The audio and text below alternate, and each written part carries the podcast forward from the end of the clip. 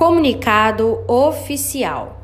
O governo do estado de Goiás informa que, respeitando a legislação eleitoral, estará suspensa a partir do dia 1 de julho até o fim das eleições deste ano a publicação de qualquer conteúdo noticioso nos perfis das redes sociais e sites oficiais das secretarias de Estado, órgãos, entidades, fundações, autarquias e agências de notícias que compõem a estrutura do Executivo Estadual.